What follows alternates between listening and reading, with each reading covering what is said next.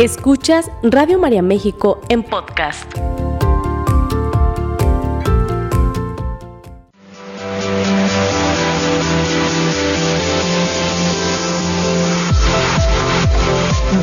Bienvenidos al lugar en donde los retos son oportunidades para fortalecernos. Gimnasia Emocional, la revista radiofónica de salud mental, con sugerencias prácticas, entrevistas, temas de actualidad y los mejores ejercicios que desarrollan tu potencial para crecer y mejorar. Gimnasia Emocional, con el psicoterapeuta Marco Antonio Susán.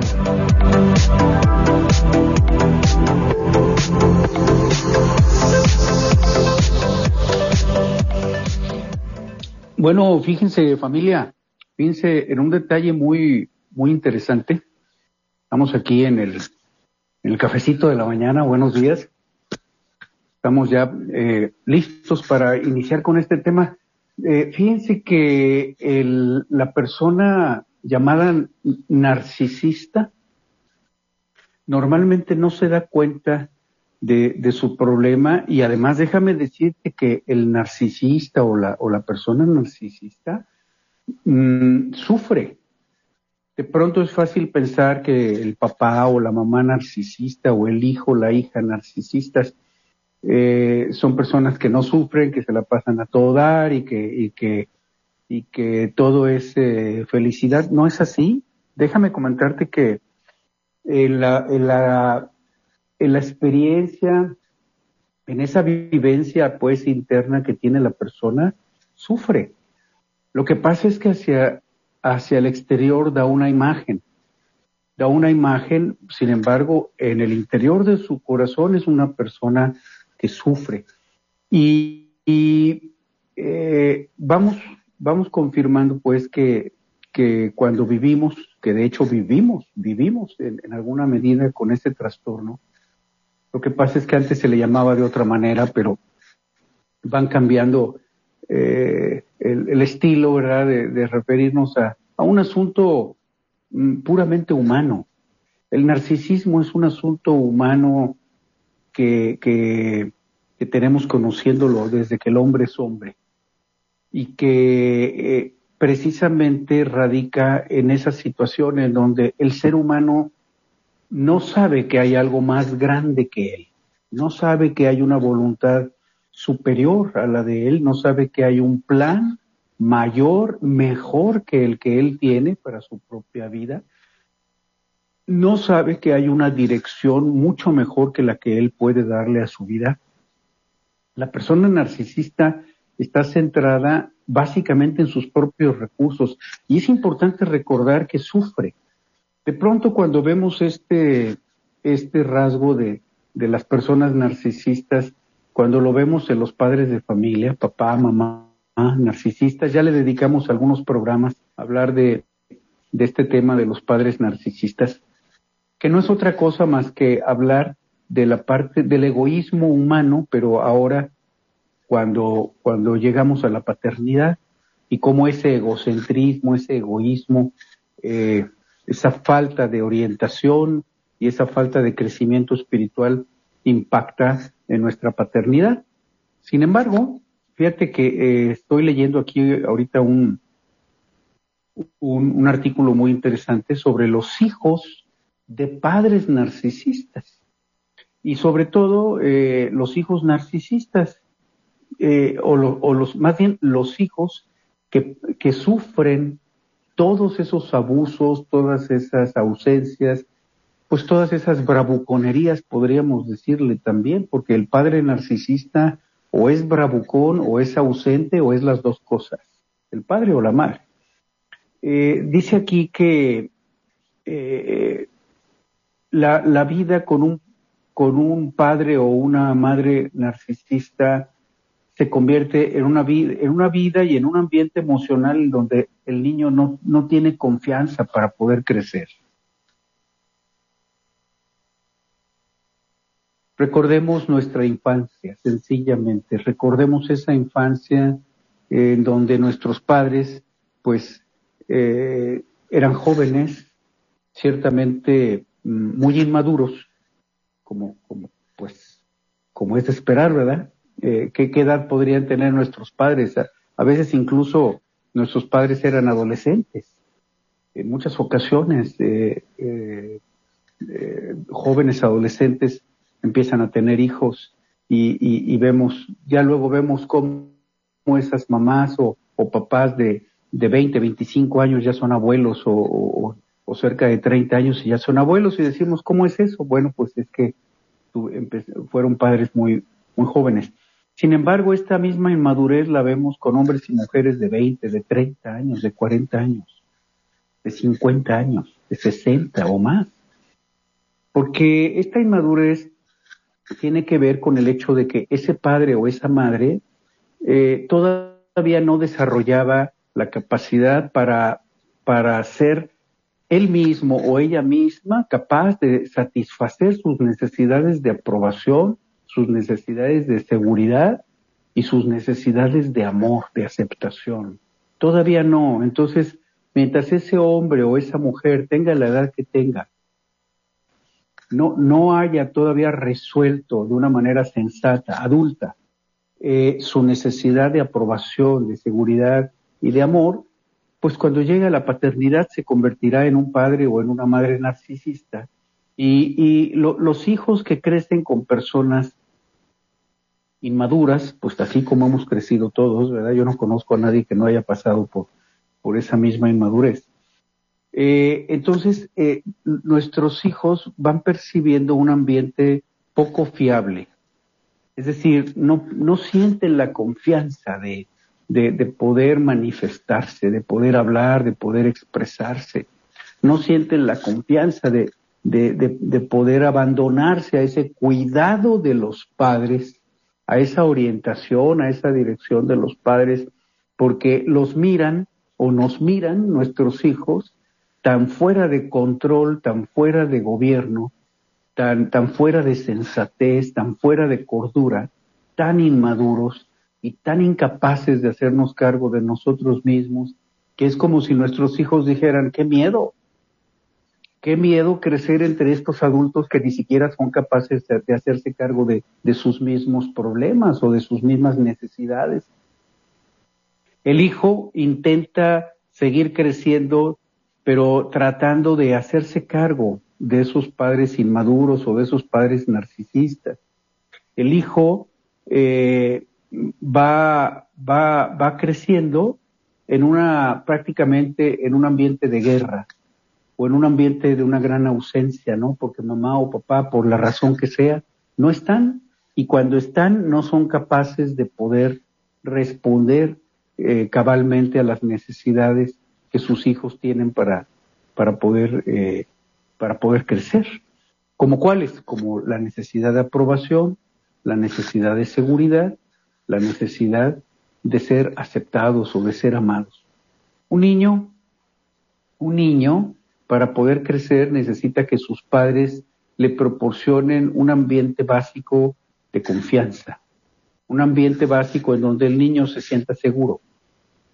Es decir, sabe, el niño sabe que los adultos con los que está creciendo le están proporcionando lo, lo, lo básico para que él pueda confiar en su proceso, para que el niño pueda crecer confiando en que ese cuidado de los padres es suficientemente bueno y que pueda confiar en la capacidad de sus padres para poder eh, cuidarlo, para poder orientarlo. El amor, el amor es, eh, es siempre condicional en un ambiente narcisista.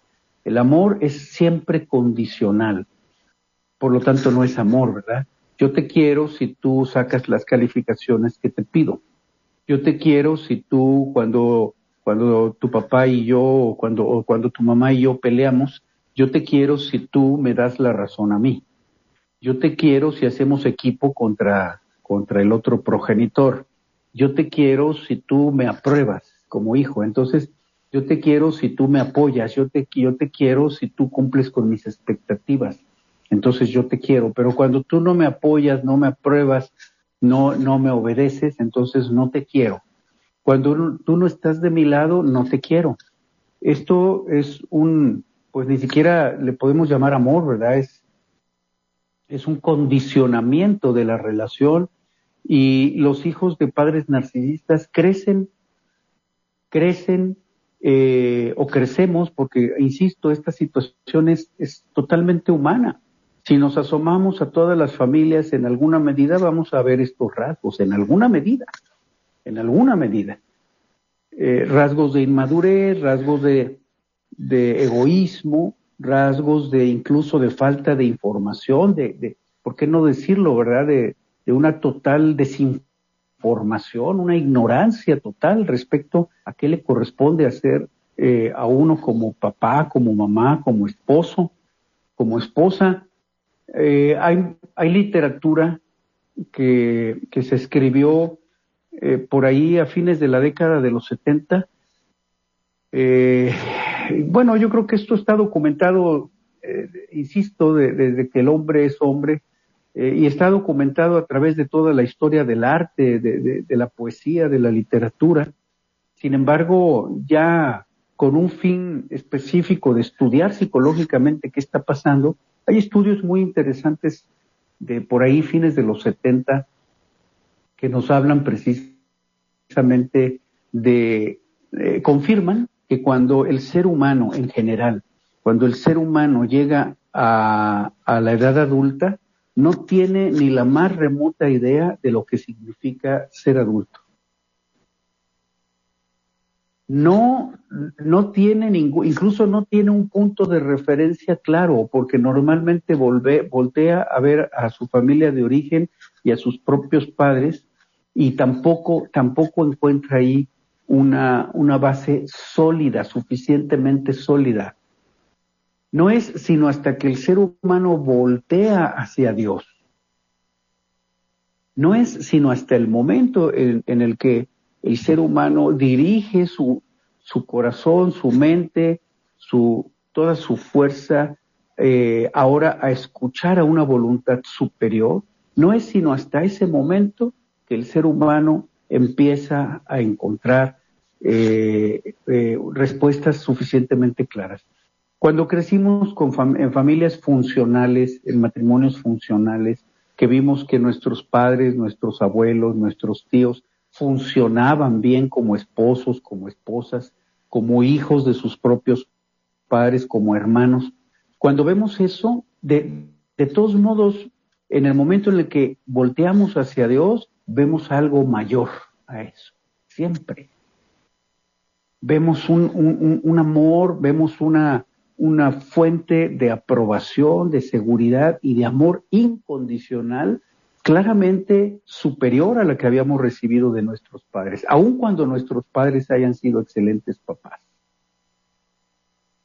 Eh, Dios en esto de amar, eh, a Dios no le podemos ganar. por muy buenos que seamos, por excelentes eh, personas que seamos, a Dios no le ganamos en amor, a Dios no le ganamos en misericordia, a Dios no, no le ganamos en entrega, en, en, presencia, en compromiso, en permanencia y en trascendencia, a Dios no le ganamos. Entonces Dios nos va, nos va mostrando un, camino mucho más, mucho más claro. Dice aquí que de, niños habíamos crecido en ambientes de amor condicional, es decir, un amor que no se daba libremente, sino que los padres solemos o, solían también eh, nuestros padres exigir eh, cosas muchas veces poco realistas. Pero luego, en los ambientes más afectados, más perturbados, luego los padres menosprecian y, critican a sus propios hijos cuando no están a la altura de sus expectativas. El resultado es que los niños aprenden a crecer sintiéndose profundamente inseguros, aprenden a crecer dudando constantemente de sus propias capacidades, convencidos de que no son dignos de ser amados. Estos hijos tienen problemas para expresarse de manera adulta y tienen miedo de que si hablan, si se expresan, van a perder el poco amor y además el amor condicionado de sus padres. La autoestima de estos hijos normalmente se, se lastima, se daña y pueden sentir que emocionalmente son invisibles. Hablaba con un grupo de padres y una pareja mm, comentaban que su hija estaba muy enojada con ellos. Y ellos decían, pero si hemos hecho todo lo que está en nuestras manos, ¿en dónde, en dónde nos equivocamos, por amor de Dios? Ahí es en donde como padres nos preguntamos, ¿verdad? ¿En dónde me equivoqué tanto? Que este muchacho, esta muchacha está tan ingobernable. ¿En dónde me equivoqué tanto? Y comentaban el, asunto de, de la, la, obediencia y de la disciplina, la autoridad, el ejercicio sano de la autoridad con su hija, mencionaban que eh, la hija les reprochaba eso, ¿no? Les decía que, que ellos como padres nunca la habían visto, que ellos como papás nunca, nunca la habían visto y, que ella, ella se sentía eh, poco, poco mirada, poco escuchada. Cuando, cuando los papás escucharon eso, eh, dijeron, bueno, eh, pero nosotros hasta donde, hasta donde sabemos, siempre hemos dado todo lo que ha estado en nuestras manos. Tú como nuestra hija, ¿en qué te basas para decir que nunca te hemos mirado, o que nunca te hemos escuchado, o que nunca hemos estado presentes para ti? Y ya en una situación de terapia, se abordamos ese, punto muy interesante y ahí eh, mm, la señora, la, madre, se, dio cuenta que siempre que se relacionaba con su hija, o, o, la mayor parte de las veces, si no siempre, eh, ella interponía sus expectativas. Es decir, antes que ver a su hija, la señora veía a su hija a través de sus propias expectativas como madre de ella como lentes, como si nos pusiéramos lentes, como si, como si eh, no fuera capaz de verla directamente a los ojos a su propia hija, sino a través de las expectativas que ella como madre tenía sobre su hija o respecto a su hija.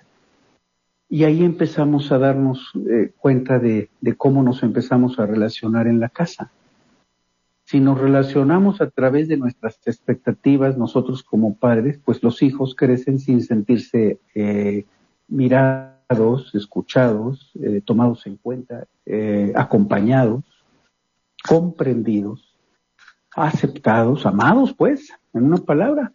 Dice aquí que los hijos de padres narcisistas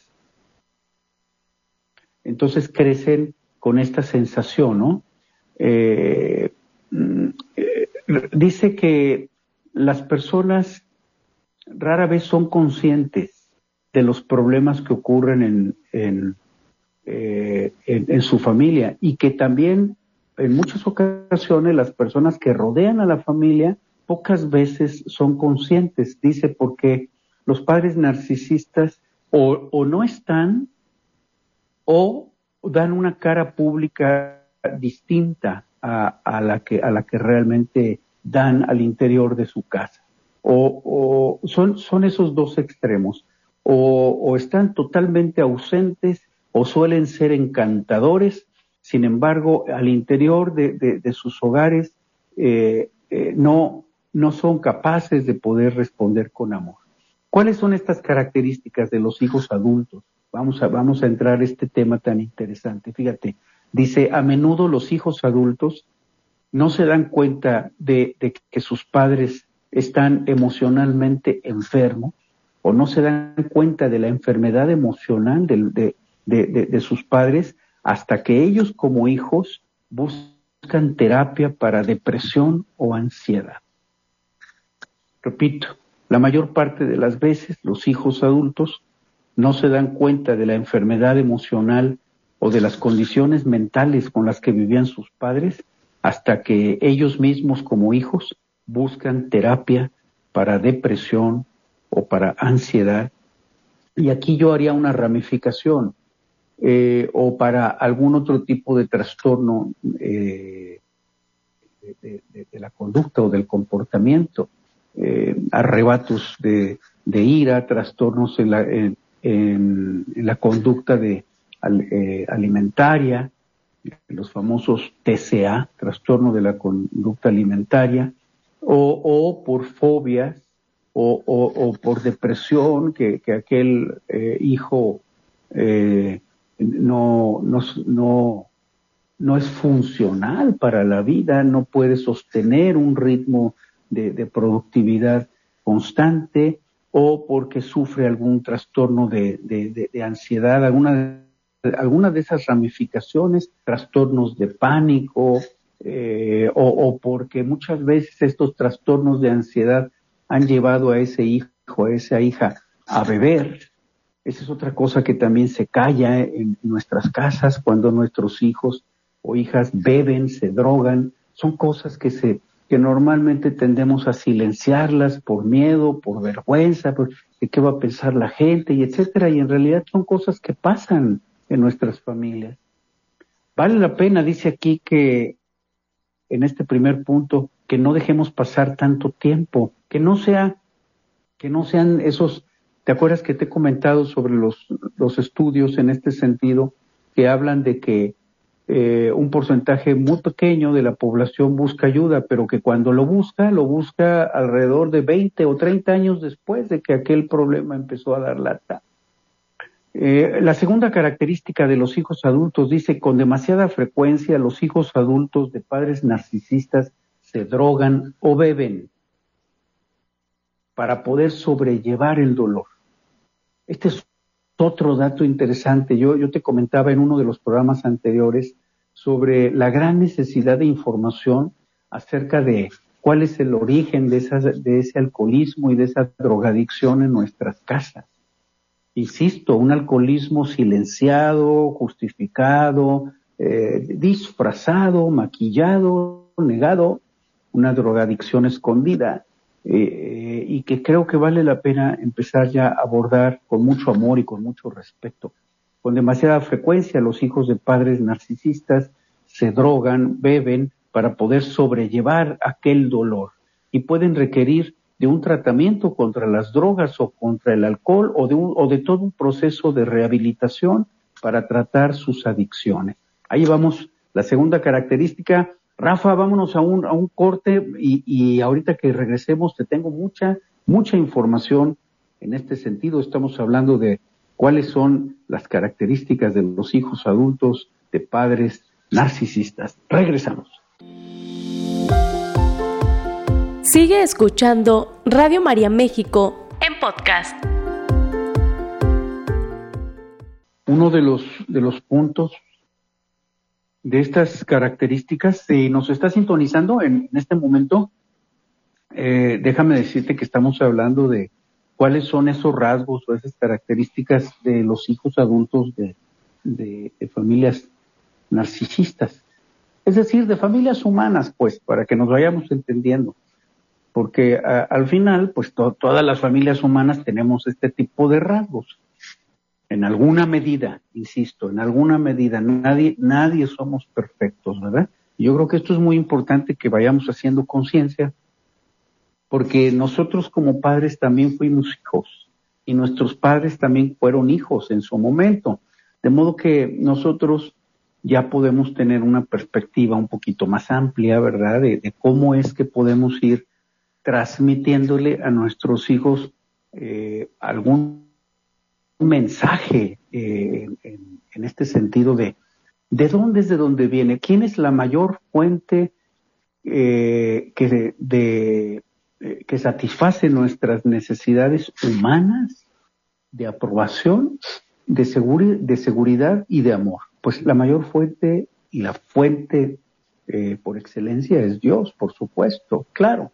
Mientras nosotros no volteemos hacia esa fuente de amor incondicional que es Dios, de presencia, de trascendencia, de permanencia, de amor infinito hacia nosotros, pues seguiremos buscando satisfacer estas necesidades a través de qué? A través de personas.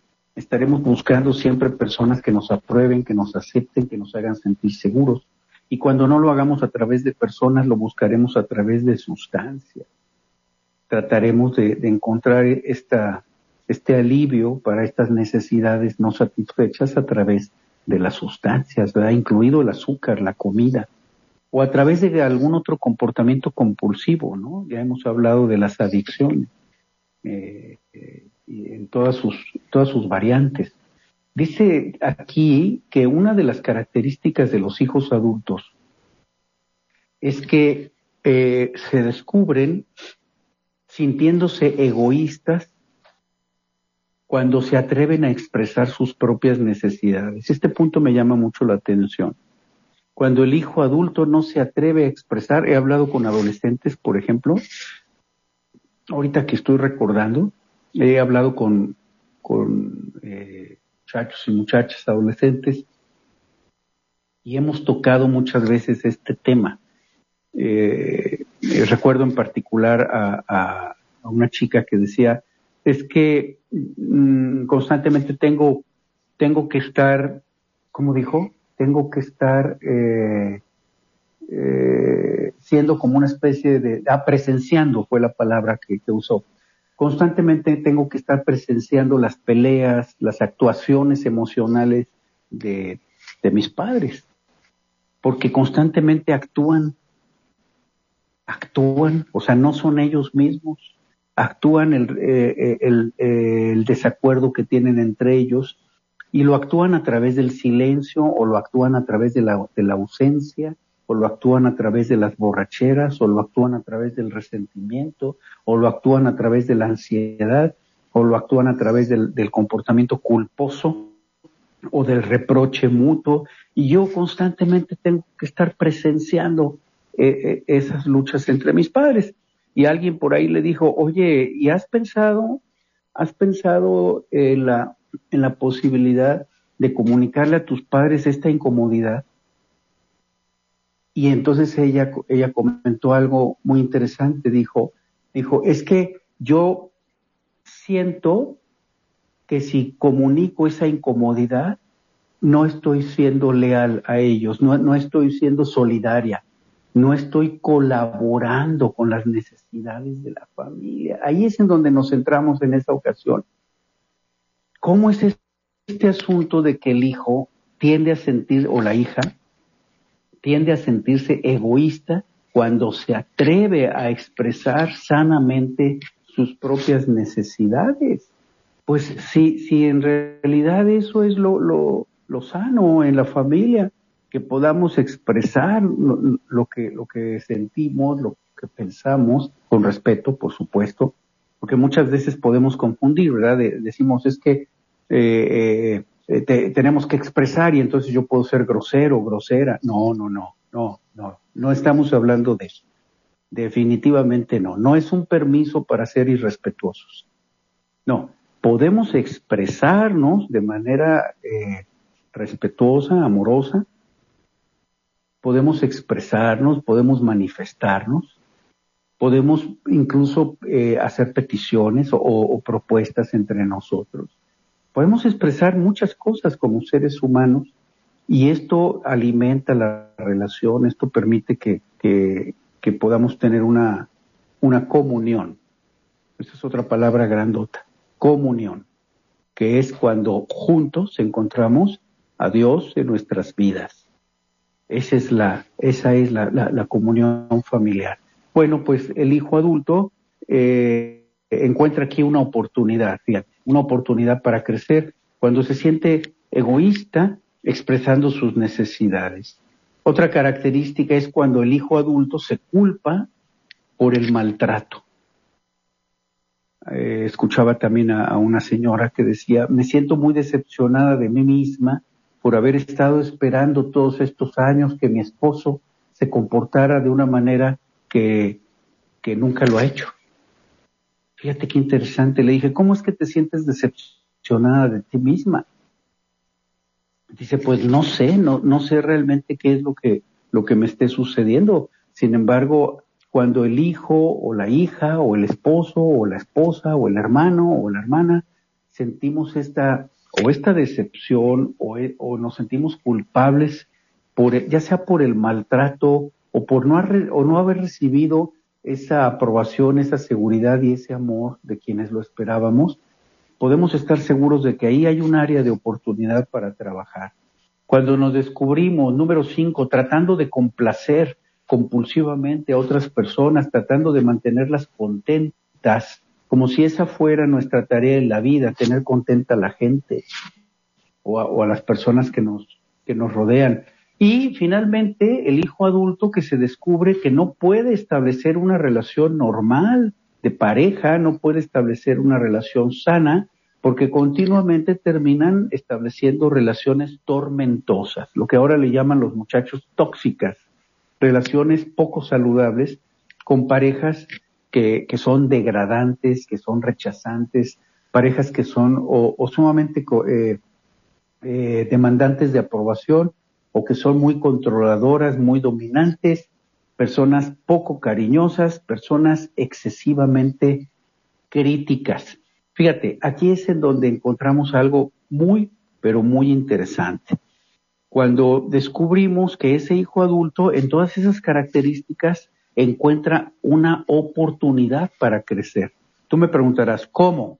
Vamos allá, fíjate, ¿eh? Te lo voy a ir más o menos así eh, comentando, tú, tú vas haciendo tus, tus anotaciones. Cuando el hijo adulto se da cuenta que no está encerrado eh, en, en, esas características, sino que tiene opciones. Ahí está la excelente noticia que te tengo. ¿Cuáles son las opciones? Fíjate, las opciones son, número uno, cuando nos damos cuenta que somos perfectamente capaces de confiar en nuestras propias intuiciones sobre la dirección que debemos tomar en la vida. Claro que esto, cuando llegamos a la edad adulta, necesitamos orientación para encontrarlo, porque normalmente venimos tan lastimados que creemos, creemos, eso nos pasa a la mayoría, por no decir que a todos, creemos que eh, lo que nosotros eh, eh, alcanzamos a ver en, ese momento, esa es la, verdad. No es sino hasta que hablamos con alguien que tenga más experiencia que nos va a decir, a ver, fíjate bien, cuáles son realmente las opciones sólidas, claras, realistas que tienes frente a ti. Bueno, cuando tenemos esta orientación, entonces descubrimos que somos capaces de ir desarrollando esa confianza en nuestra propia intuición. No la habíamos desarrollado desde chiquillos porque no la habíamos pasado eh, en medio de, nuestros padres. Incluso eh, muchas veces esto es literal, ¿eh? Encontramos familias en donde el hijo o la hija ya eh, este, adolescente, ya crecido, sigue durmiendo con sus padres. O sea, a veces es literal esto de estar en medio. No es nada más un asunto emocional. Ahí es en donde vamos a encontrar cosas muy interesantes. Número uno, descubrimos que somos perfectamente capaces de aprender a confiar en nuestra intuición. Esto se va desarrollando poco a poco. No esperes que se dé de la noche a la mañana. Número uno. Número dos, también descubrimos que teníamos la capacidad de poder crecer de manera independiente como adultos. Ya no necesitábamos seguir dependiendo de esa búsqueda frenética eh, que habíamos tenido de la infancia de aprobación, de seguridad y, y de amor. Ya podíamos ser perfectamente capaces de escuchar nuestra intuición y de ser independientes. Número tres, nos dimos cuenta también de que podíamos aprender a definir qué era lo mejor para nosotros.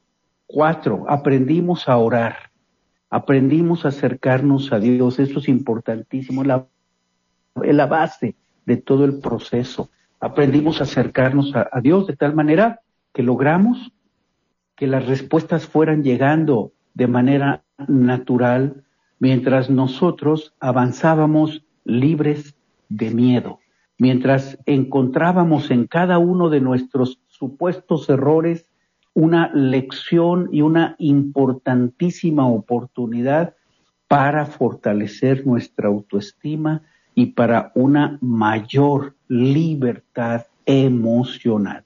Descubrimos que todos nuestros problemas eran un caminito que nos guiaba siempre a un lugar mejor, en donde descubrimos que esa, esa, e, esa búsqueda de Dios en, en, nuestras vidas se convierte en el nutrimento para nuestras almas, ayudándonos a vivir mucho, pero mucho más plenamente.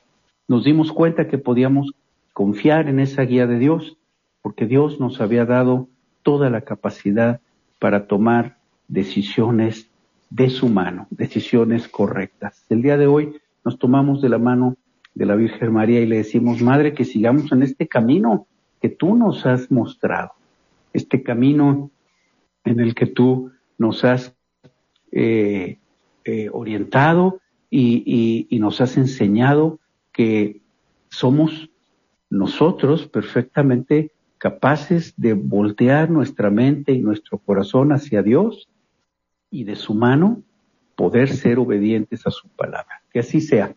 Mis amigos, muchísimas gracias por haber estado juntos una vez más. En nombre de todos mis compañeros. Esta fue una producción de Radio María México.